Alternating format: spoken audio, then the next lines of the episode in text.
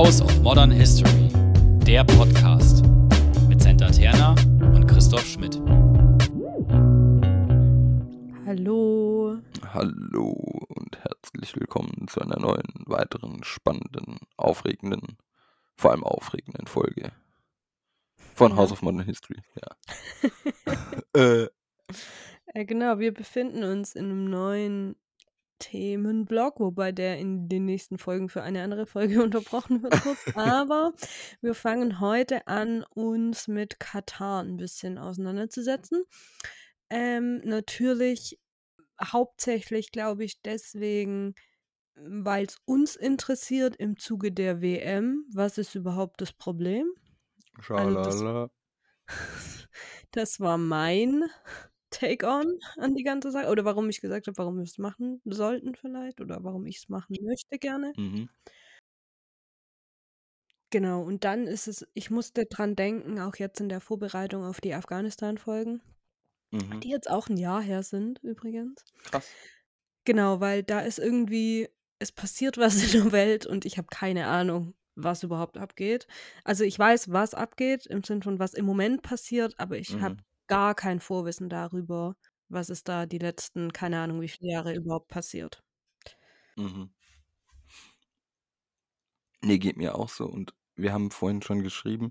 Und also ich will das bewusst nicht exotisieren, sondern eher so rum sagen, dass ähnlich wie bei Afghanistan ist es für meine Lesegewohnheiten unglaublich schwer, Städtenamen, äh, Gruppennamen, geografische Personennamen auch auseinanderzuhalten. Das ist natürlich total arrogant und also ich, ich bemühe mich da und es zeugt, glaube ich, trotzdem von, von einem großen Defizit, weil ich auch im Studium, ähnlich wie bei Afghanistan, nichts dazu hatte und das dann auch privat nicht nachgeholt habe. Es gibt immer viel zu viel, was man machen könnte. Mhm. Und wir bemühen uns um die korrekte Aussprache und überhaupt Ja. die korrekte Nennung. Ja. Ich weiß jetzt gar nicht so richtig, wie und wo wir anfangen sollen. Vielleicht generell, dass die Region, die heute Katar ist, relativ dünn besiedelt war. Jetzt, keine Ahnung, in der, also ab schon immer eigentlich. Ich meine, das hat sich geändert. Jetzt erst im 20. Jahrhundert, glaube ich, hauptsächlich. Ähm, aber das Problem dort oder das Problem in Katar oder in dieser Region, die heute Katar ist, ist eben, dass das viel Wüste ist. Ähm, das heißt, es gibt ein Trinkwasserproblem und genau, deshalb hat da am Anfang nicht so richtig Siedlung stattgefunden. Und am Anfang meine ich, keine Ahnung, welche Zeit. Also, genau, man weiß, dass es Beduinenvölker gab dort, ähm, die in dieser ganzen Golfregion rumgereist sind. Das ist das aber nichts Spezifisches jetzt für Katar, sondern das war dann in dieser ganzen Region und sehr dünn besiedelt eben und später dann an der Küste und am Wasser kleine Fischerdörfer mit den Perlentauchern hat, glaube ich, dann so Siedlung mehr angefangen, oder? Mhm. Ja, genau. Also ab 4000 vor der Zeitenwende findet man irgendwie archäologische Artefakte. Ja. Ab 1000 vor der Zeitenwende gibt es offenbar auf einer Insel Spuren von Besiedlung. Und das sind so die frühesten Daten, die ich oder die den aus den Texten rausgezogen habe, die wir zugrunde gelegt haben für diese Folge. Ja, genau. Mhm. Wobei, Ja. ich sag das gleich. Es wird zwar jetzt schon passen, aber es wird später passt, glaube ich, besser.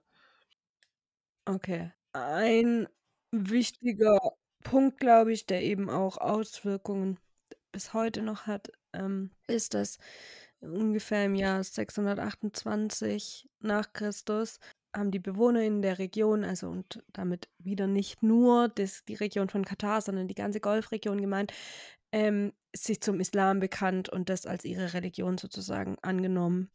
Das ist auch bis heute noch.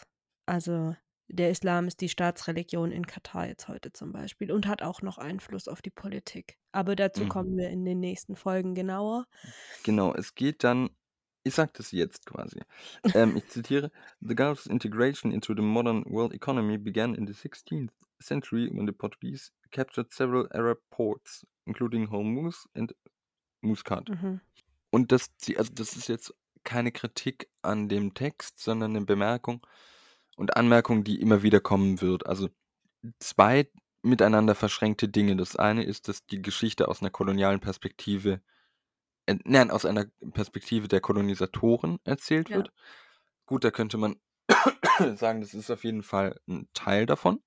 Und das andere, was dann passiert, das ist jetzt ein kurzer Sprung, dann gehen wir wieder zurück, dass der Aufsatz und auch, äh, ich lese das relativ oft, sagt, dass die moderne Geschichte Katars, wir verwenden im Podcast moderne in Anführungszeichen, die nicht, äh, 1766 begann, wenn wir dauerhaft von dauerhafter Besiedlung, also von einer ähm, bewussten Immobilität sprechen können. Mhm. Und wir hatten ja auch die Folge mit Sina Steglich über das No- Nomadentum.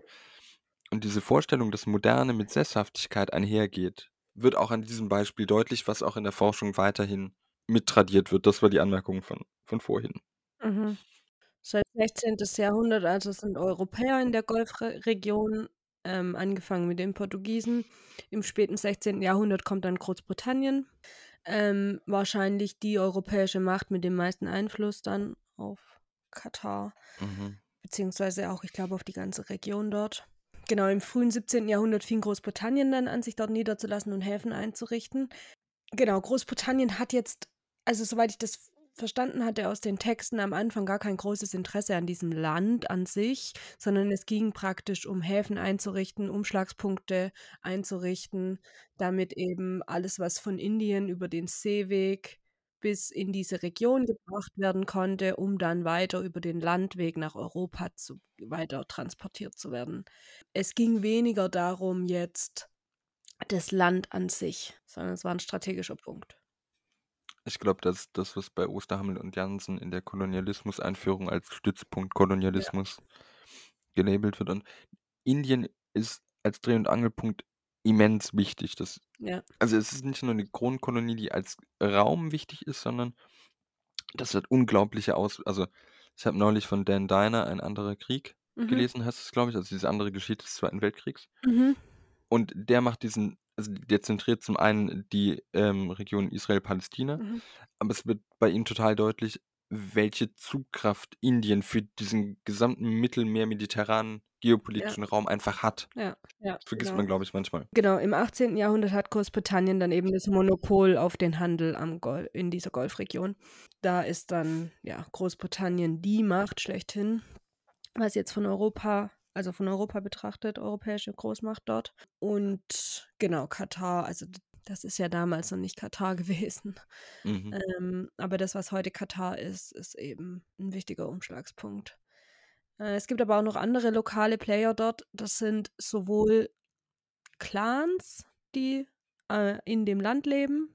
Mhm. Die Ottomanen sind dort beispielsweise. Die kommen auch immer wieder dann in den, also auch nach dem 18. Jahrhundert spielen die noch eine Rolle dort. Mhm. Ähm, genau, das Persische Reich spielt eine Rolle immer mal wieder. Lokale Stämme auch noch. Ja, Und als es dann irgendwie zu Identitätsbestrebungen kommt oder auch zu, also sobald es die Briten stört, um es irgendwie flapsig zu sagen, verdrängen die diese Inland-Player mehr oder weniger ja. bis zum Zeitpunkt, dass sie dann, ich glaube, einen Schutzmachtvertrag im 19. Jahrhundert abschließen. Mhm, genau. Und Genau, es zu einer, britisches Mandat. genau, ja. Vielleicht ein Punkt, das Hauptsächliche, was in der Katar-Region gehandelt wurde, waren Perlen. Mhm, Ähm, das war der Handelszweig schlechthin.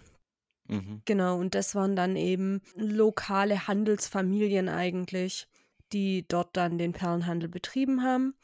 Und die hatten praktisch Abkommen mit den Herrscherfamilien dort. Das waren nicht immer die gleichen tatsächlich, mhm, ähm, dass die eben Abgaben dafür gezahlt haben, dass die diese nach diesen Perlen tauchen konnten und dann Handel mit denen betreiben konnten. mhm.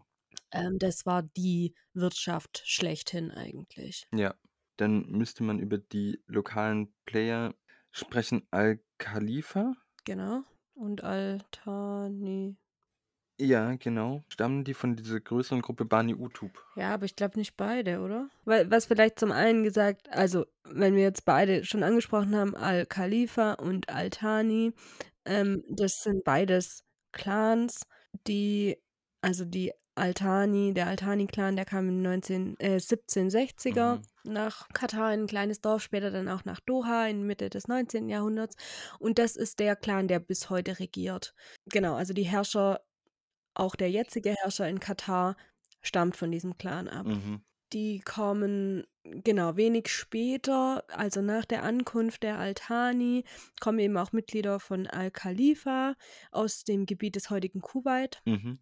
Ähm, und es gibt sozusagen einen Machtkampf zwischen den beiden Familien um die Region dort. Die Al-Khalifa erobern die benachbarte Insel Bahrain Mhm. und lassen sich dort zum Großteil dann nieder. Wie genau die Al-Thani an die Macht gekommen sind, dann, also letztendlich alleinige ähm, Herrscher in, die, in der Katar-Region, das ist nicht ganz klar. Ziemlich sicher durch eine erfolgreiche Heiratspolitik. Die hat mit Sicherheit eine große Rolle gespielt.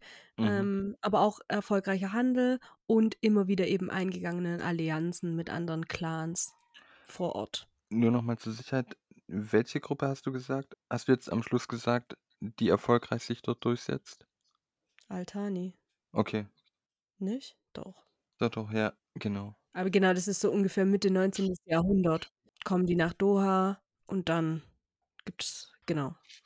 Ja. Ab, ich würde sagen, zweite Hälfte 19. Jahrhundert, ab da regieren die dann. Du hast es ja auch schon gesagt, dass die Region Katar eigentlich also sehr viel Wüste ist. Die leben vom Perlenfischen, ähm, aber ist an sich wirtschaftlich quasi nur auf diesem Zweig stehend, was dann zum Problem wird bei der Perlenkrise, die in Japan ausgelöst wird, glaube ich. Ja. Und dieser ökonomische Zweig dann eigentlich in sich zusammenfällt. Ja, genau, in den 1920ern.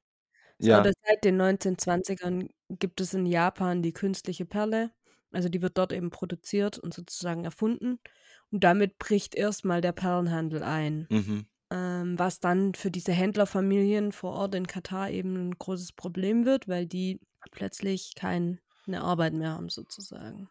Ja. Ähm, genau, das führt dazu, dass viele aus der Region weggehen. Weil, wie Mhm. gesagt, was anderes gibt es dort erstmal nicht groß zu machen. Also ich glaube, ich habe gelesen, dass von dem heutigen Katar 2,5 Prozent der Fläche nur für Landwirtschaft genutzt werden können oder so. Also natürlich, du Es kannst alles bewässern und so, das ist keine Frage, aber jetzt mal auf in Anführungszeichen natürliche Art und Weise gehen eben 2,5 Prozent. Ich meine, da kommst du nicht weit mit.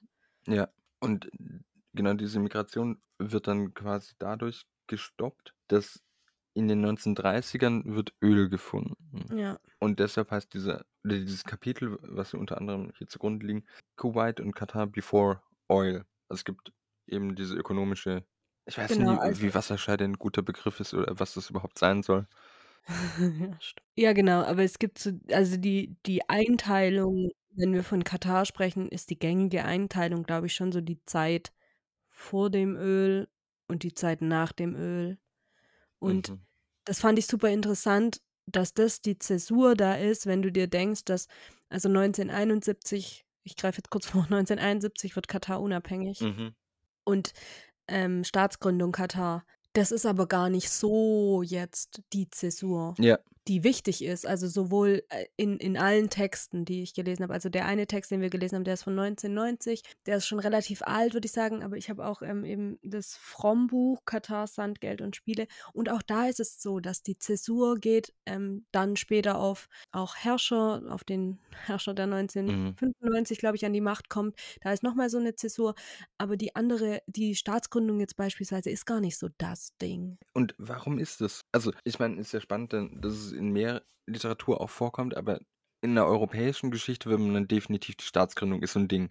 Und ich weiß einfach, also das müssen wir jetzt auch nicht in der Folge komplett immer wiederholen, weil das wird oft genug kommen, aber ob ich zu wenig weiß, um hier einen Eurozentrismus oder also einen, Orientalismus zu unterstellen, Mhm. zu sagen, ah, Staatsgründung, äh, es ist ja eh eine Clan-Familie, wie in Großbritannien lustigerweise auch. Ha, Scherz. Ja. Also, warum ist die Staatsgründung nicht das Ding schlechthin? Weil man sagt ja vorher, naja, okay, die Geschichte fängt 17 66 an, wo es Sesshaftwerdung ist, ein westlich modernes Kriterium, alles in Anführungszeichen. Und dann Staatsgründung irgendwie, ja. Ja. Also ich, ich habe ein bisschen so das Gefühl, was ich auch jetzt aus der, oder was heißt das Gefühl, aber was ja auch in der Literatur, die wir gelesen haben, ein großer Punkt war, war so dieser Mythos der Nationalität, sage ich mal. Das war super schwierig für die aufzubauen Mhm. nach dem, nach der Staatsgründung. Die wussten nicht so recht, wo sollen sie überhaupt drauf zurückgreifen, wo fangen wir an, was sind die wichtigen Punkte. Mhm. Und interessanterweise spielte dabei das Öl keine Rolle. Mhm. Also darauf wurde nichts ausgelegt. Ähm, man hat irgendwie dann, keine Ahnung, man hat so eine, ähm, ich glaube, 73 oder 75 mit Großbritannien so eine archäologische Exkursion gestartet und da versucht, Mhm. irgendwas rauszufinden. Es gab ein Ministerium, dem wurde dann die Geschichtsschreibung unterstellt und so, also so die typischen Dinge, sage ich mal. Ja. Und ein Nationalmuseum, das wurde, glaube ich, 95, erö- äh, 75 eröffnet. Das war aber alles, irgendwie hat es nicht so richtig funktioniert, weil keiner so richtig wusste, worauf man so diesen Mythos gründen soll, hatte ich so den Eindruck Mhm. aus der Literatur. Und auch, ich habe so das zusätzlich das Gefühl, dass das alles auch intensiver viel später dann erst startet. Also keine Ahnung, in, ich glaube 2006 oder 2007 wurde in Doha so ein riesiges ähm, Monument wegen den wegen eben diesen Perlentaucher und diesem Mhm. Perlenhandel eröffnet und so. Und ich glaube, solche Dinge, die waren irgendwie nicht so relevant. Und ich glaube, deshalb war auch so Staatsgründung so als Mythos von, ja, jetzt machen wir das noch, also jetzt ist es so formell noch. Ich glaube, Mhm. das war nicht so wichtig einfach. Mhm. Aber ich weiß es nicht. Also das, Ja, ja, aber ja, mir fällt gerade auf, dass wir auch natürlich jetzt Ende des 19. Jahrhunderts und durch mein Vorpreschen übersprungen haben. Sollen wir nochmal. ja, können wir nochmal zurückgehen. Es tut mir ein bisschen leid. Äh, ist alles gut. ich glaube, zum Hören ist es auch ätzend. Also, wir haben die Situation 19. Jahrhundert, die Großbritannien hat ein Interesse an dieser Region, hat noch diese Stützpunktkolonien. Im Landesinneren geht es jetzt um die Al-Thani-Gruppe, beziehungsweise um die Al-Khalifa-Gruppe, die miteinander um diesen Einfluss ringen. Genau, ich bin da vorhin flapsig einfach drüber hinweggegangen. Also auch gegen Ende des 19. Jahrhunderts wird die Rolle von Großbritannien immer größer. Mhm. Also Großbritannien versucht immer wieder so Kriege, die es dort gibt oder lokale Streitigkeiten irgendwie zu beenden. Und das sind dann auch immer die wichtigen Verträge, die da eigentlich vorgehen. Mhm. Äh, und auch eben das, dass dann Katar unter britisches Mandat kommt. Mhm. Der Vertrag ist dann später auch die Vorlage für die Unabhängigkeit von Katar, von Mhm. Großbritannien wieder. Ja. Ähm, und mm, macht eben schon in den 1860ern die Al-Thani-Familie als Herrscher, schreibt die die fest nochmal. Ja. Das ist aber nicht so, dass praktisch die schreibt die fest und deshalb sind sie, sondern sie hatten vorher schon die Macht dort. Das war praktisch nur noch eine formelle Bestätigung dessen, was eigentlich de facto schon passiert ist. Mhm. Genau. Aber das ist durch Großbritannien praktisch nochmal so festgeschrieben worden. Und dann gab es immer wieder Probleme mit den Ottomanen gerade. Und was ich ja super interessant fand, war der Teil mit den Menschen vom indischen Subkontinent. Mhm. Weil, also soweit ich das verstanden hatte, war eben Katar relativ wenig besiedelt, aber Ja. Großbritannien hat Aufgaben gehabt, die praktisch an Menschen vergeben werden mussten und hat deshalb auch indische Menschen vom Subkontinent in diese Golfregion gebracht. Mhm. Also was heißt gebracht? Ich meine, die wurden wahrscheinlich verschleppt Mhm. und mussten dann dort arbeiten. Und die Altani, also gerade in den 1870er, 80ern dann, die fanden das irgendwie nicht so toll Mhm. und haben die diese indischen Menschen ziemlich gedemütigt und auch verfolgt. Also die hatten mehr Abgaben, man ließ ihre Schiffe und Läden attackieren und so weiter. Und Großbritannien aber unterstützte dann eben die indischen Menschen, forderte Kompensationen und so weiter und war dann praktisch eher auf der Seite der indischen ArbeiterInnen, SklavInnen, ich weiß nicht, ja, wie man das am besten sagt. Versklavten Menschen vielleicht. Ja. Klar, da wird die- dieser Schutzmachtstatus ja definitiv herausgefordert. Ja, genau. Äh, genau, die- das Ottomanische Reich versucht auch in dieser Region Fuß zu fassen. Und wenn ich das so richtig verstanden habe, spielen die auch eine relativ wichtige Rolle, bis Großbritannien eben auch da interveniert. Also alles Ja. läuft an der, also jetzt nicht als positive Erzählung und auch nicht im Agents direkt zu nehmen, aber Großbritannien ordnet sich diesen Raum total an der Stelle. Genau, ich glaube, ein, ein wichtiger Punkt ist dann auch nochmal ähm, 1913 verlassen die Ottomanen Katar, dem Großbritannien da viel mitgewirkt hat, sage ich mal. Mhm. Genau, und es gibt dann Vertrag 1916 nochmal mit Großbritannien, wo dann eben geregelt wird. Also wo, das ist ein Versuch der Stabilisierung in der Region, wo natürlich Großbritannien Interesse daran hat, dass die Region stabil ist. Und es wird so das Grundgerüst gelegt für Großbritannien in dem Land. Also, ähm, keine Ahnung, die haben dann auch relativ viel Mitspracherecht eigentlich, Mhm. was diese Altani-Herrscherfamilie überhaupt darf und was nicht darf und welche Beziehungen sie zu welchen anderen Mächten haben oder welche Landeroberungen sie vorhaben und, und so weiter. Das muss alles mit Großbritannien abgesprochen werden und der Deal sozusagen ist, dass Großbritannien dafür diese Region und diese Menschen da drin schützt. Mhm. Genau, aber jetzt sind wir beim Öl langsam, oder? Jetzt sind wir beim, beim Öl, genau. Genau, du hattest gerade eben schon gesagt, ähm, Anfang der 1930er ungefähr wird Öl gefunden in Katar und dadurch verändert sich sehr viel im Land. Genau, das geht dann auch ziemlich schnell los, dass ähm, man Vereinbarungen unterzeichnet mit internationalen Firmen ziemlich schnell. Also Ja. in der Literatur steht auch, und das steht in eigentlich aller Literatur, diese Ölfunde machen Katar erstmal sozusagen weltberühmt. Mhm. Und zum einen bringen sie irgendwie diese Region, glaube ich, auf den Tisch, aber zum anderen werden Handelsbeziehungen dadurch geknüpft, weltweit. Also zum Beispiel Ja. im Mai 1935 kommt es zur Vereinbarung mit der American Persian Oil Company. Da geht es darum, dass das 75 Jahre exklusive Rechte am Öl in Katar gegeben wird und dafür wird Geld. Also das ist praktisch ein Tauschhandel auf Geld. Aber genau, da wird dann gleich praktisch internationale Handelsbeziehungen eingegangen. Im Juni 1935 wird dann die Petroleum Development Qatar Limited gegründet. Ja. Die spätere Qatar Petroleum Company. Und seit 1949 hat der Ölexport gestartet. Ja. Also genau, das wären dann mal so die ersten Eckdaten. Und also und dann gibt es immer mehr Handel und immer mehr Abkommen zwischen unterschiedlichen Firmen. Also 1952 zum Beispiel steigt dann Shell mit ein. Genau, und so gibt es immer mehr internationale Be Handelsbeziehungen und Verflechtungen. Wichtig ist vielleicht noch, dass in den 1950ern dachte man so, Öl braucht man jetzt vielleicht für 20 Jahre und dann ist das Ding auch wieder gegessen. ähm, dem ist offensichtlich nicht so, wie wir alle wissen. Genau, aber deshalb war da, glaube ich, auch erstmal nicht so eine große. Also natürlich, man wusste irgendwie, da steckt viel Geld dahinter, aber ich glaube, man hat es unterschätzt, wie wichtig das ist oder wurde. Weil ich habe mich auch zum Beispiel gefragt, naja, Großbritannien hat, war da ja schon in den 30ern noch in Katar drin. Also und zwar so weit, dass ich glaube, dass sie mehr Beteiligung hätten da in Anführungszeichen rausholen, es in erzwingen oder was auch immer hätten können, als sie es haben. Ja, ich habe mich das auch gerade gefragt. Und das hier ist so komplett Schießen im Dunkeln, aber ich glaube, in den 1930ern ist auch Großbritannien mit anderen Dingen beschäftigt. Also Ja. klar, der Kolonialismus ist für die ein Ding, auch was sehr erfolgreiches, aber ich glaube, dass da ich das ist jetzt gefährliches Halbwissen, ich werde das nochmal nachlesen, dass bei Dan Diner beispielsweise stand, dass in den 30ern f relativ viel versucht wurde, einfach mal Druck rauszunehmen, weil man größere Interventionen in dem Moment nicht Mhm.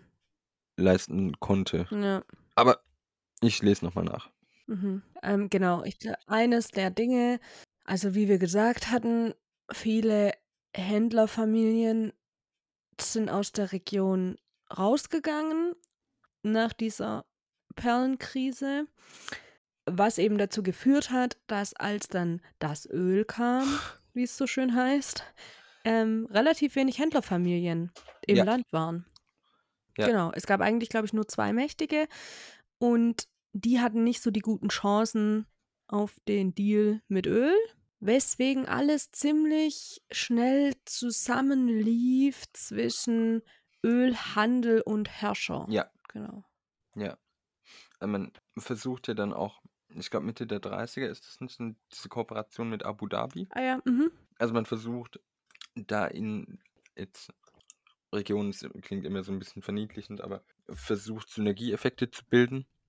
Und ich meine, dass eben Abu, Abu Dhabi hat quasi das Wissen geliefert und die Maschinen. Die waren Mhm. da irgendwie vor Ort involviert. Mhm. Diese Ölfunde, die haben nicht nur jetzt für Katar selber eine Bedeutung im Sinn von, das Land hat wieder praktisch einen Handelszweig Mhm. kann wieder wirtschaftlich und diesmal vielleicht wirtschaftlich mehr, also nicht, dass sie davor nicht auch international diese Perlen gehandelt haben, das haben sie, aber ich glaube, ähm, mehr im Weltmarkt, also weil der Perlenhandel ist eine kleinere Nische, sage ich mal, als es das Öl ist. Ja. Genau, das heißt einfach mit mehr Staaten vielleicht auch und auch auf einer anderen Basis ähm, Handel betrieben. Gleichzeitig gab es damals schon, und es wird ja dann immer mehr, diese Modernisierungstheorie, haben wir eine Folge Mhm. dazu gemacht. Ähm, die Idee ist dann eben, dass nach diesen Ölfunden gibt es praktisch wirtschaftlichen Aufschwung. Die haben mehr Geld zur Verfügung, was gleichzeitig dazu führt, dass sie eine andere Staatsform und praktisch in diese in nächste Entwicklungsstufe in großen Anführungszeichen kommen. Ja. Ähm, das heißt, allgemeiner Wohlstand, politische Partizipation und so, das bedingt sich schon alles gleich, alles ja gleichermaßen und alles wird toll. ähm, genau, das war auch dann die Ansicht von Katar, nachdem eben diese, ähm, dieses Öl dort gefunden wurde. Gleichzeitig gab es auch schon, ich weiß gar nicht seit wann, aber die Stimmen werden, wurden ja dann immer größer.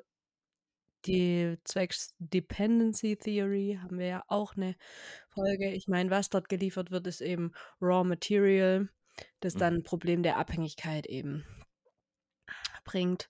Ja. Ja, genau. Also das hat schon auch, ich glaube, einfach die Ansicht auf das Land Katar verändert. Und zwar nicht nur im Sinn von, ah ja, wir können da jetzt günstig an günstig oder wir können da jetzt an Öl kommen, das erschließt sich, sondern auch so die Idee von, ach ja, das regelt sich da jetzt schon alles alleine. So mehr.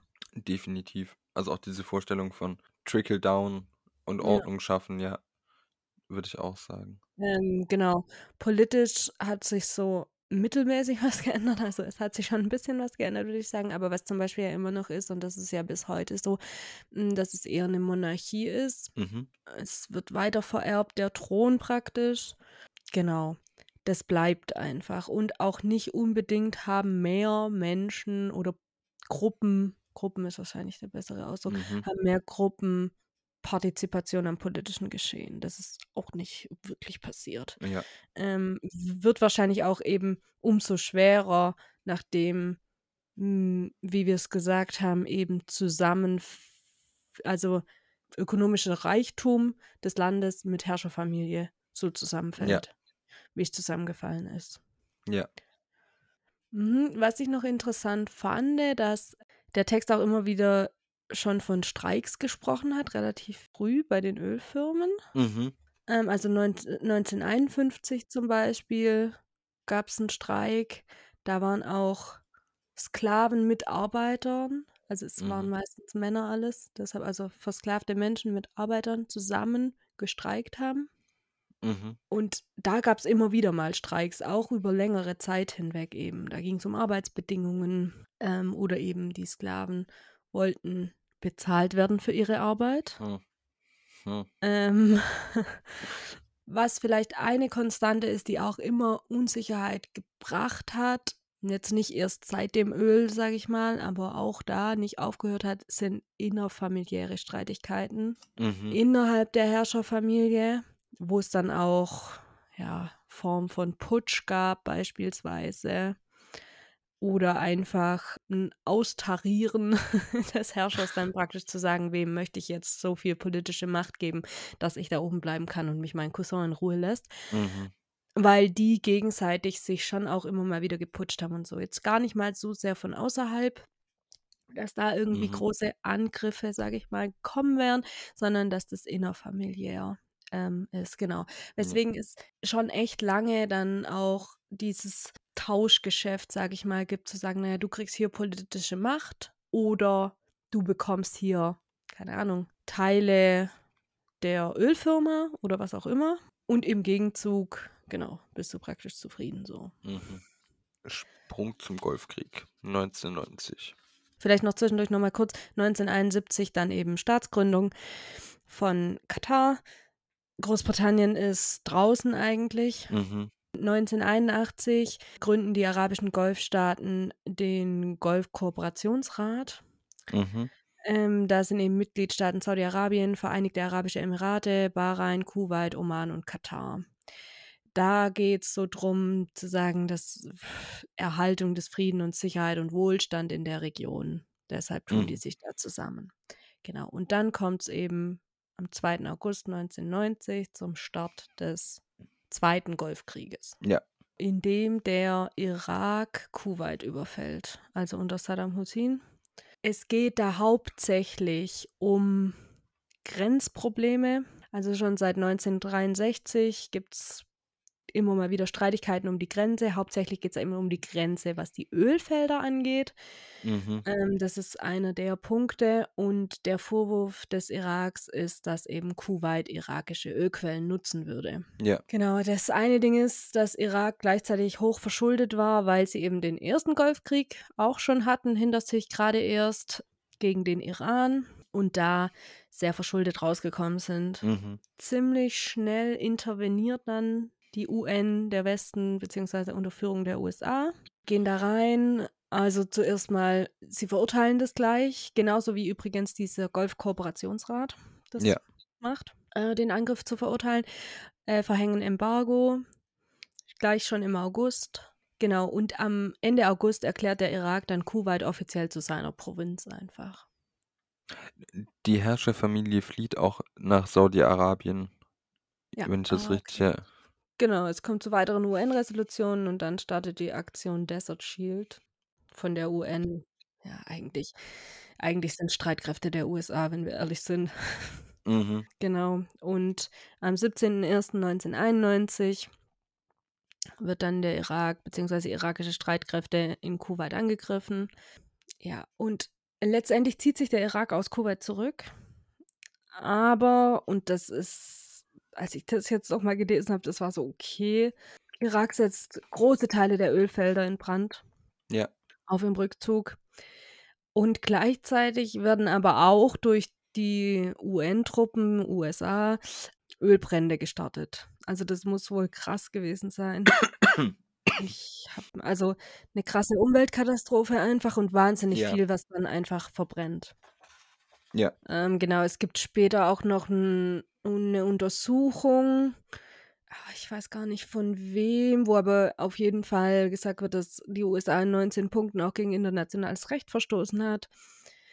Da gibt es beispielsweise, ja, ich, ich weiß, du zuckst mit den Schultern, weil ist halt immer so, aber ich sag's trotzdem einmal. Nein, ja. Ähm, Und man darf es auch nicht beiseite wischen. ja. Definitiv, ja. Also da geht es beispielsweise um Einsatz verbotener Massenvernichtungswaffen oder uranhaltigen Geschossen. Mhm. Ähm, genau, und am 28. Februar 1991 wird dann eben die Waffenruhe verkündigt und die Friedensverhandlungen werden aufgenommen und der offizielle Waffenstillstand ist am 12.04.91. Mhm. Katar verurteilt diese Invasion eigentlich von Anfang an. Mhm. Ähm, die hatten natürlich auch Angst um ihre eigene Sicherheit. Ja. Genau, und gleichzeitig hatte es Folgen für IrakerInnen, die in Katar waren. Äh, die Mhm. wurden zum Teil gezwungen, das Land zu verlassen. Ihre Verträge wurden nicht verlängert. Zusätzlich gibt es eine engere Zusammenarbeit von Katar und den USA. Das ist auch was, was daraus entsteht. Ist Katar erlaubt, einer Koalition zum Beispiel von USA, Kanada, Frankreich von ihrem Gebiet aus auch zu operieren? Also sie beteiligen sich nicht direkt am Konflikt, aber indirekt doch mit Ja. eben sowas. Und ähm, Ende Januar 91 haben sie auch drei irakische Panzer zerstört oder irakische Kriegsgefangene genommen an der Grenze zu Saudi-Arabien. Da ist dann doch schon mehr Beteiligung. Mhm. Und nach dem Krieg unterschreibt eben Katar wie auch Kuwait eine Verteidigungskooperation mit den Das, USA. ja. Ich glaube, das ist das Wichtigste. Genau das Wichtigste, was daraus vorgeht. Zusätzlich verbessert sich die ökonomische Situation ein bisschen noch, ja, nach dem Krieg oder durch den Krieg und auch während des Krieges, weil natürlich das Öl sich von Katar aus noch besser und einfacher jetzt und vielleicht auch mehr verkauft, wenn da Krieg in Kuwait ist. Und du hast natürlich diese internationale, also ich finde den Punkt echt wichtig, dass die USA und ähm, Katar jetzt enger zusammenarbeiten, ist vielleicht zu viel, aber dass es da Anknüpfungspunkte gibt. Ja. Ähm, ich glaube, das hat viel, oder das war für mich so der, der Take-Home-Punkt. Ja. Und 1996 kommt Emir Hamad an die Macht. Mhm. Und der wird so praktisch der arabische Henry Kissinger genannt.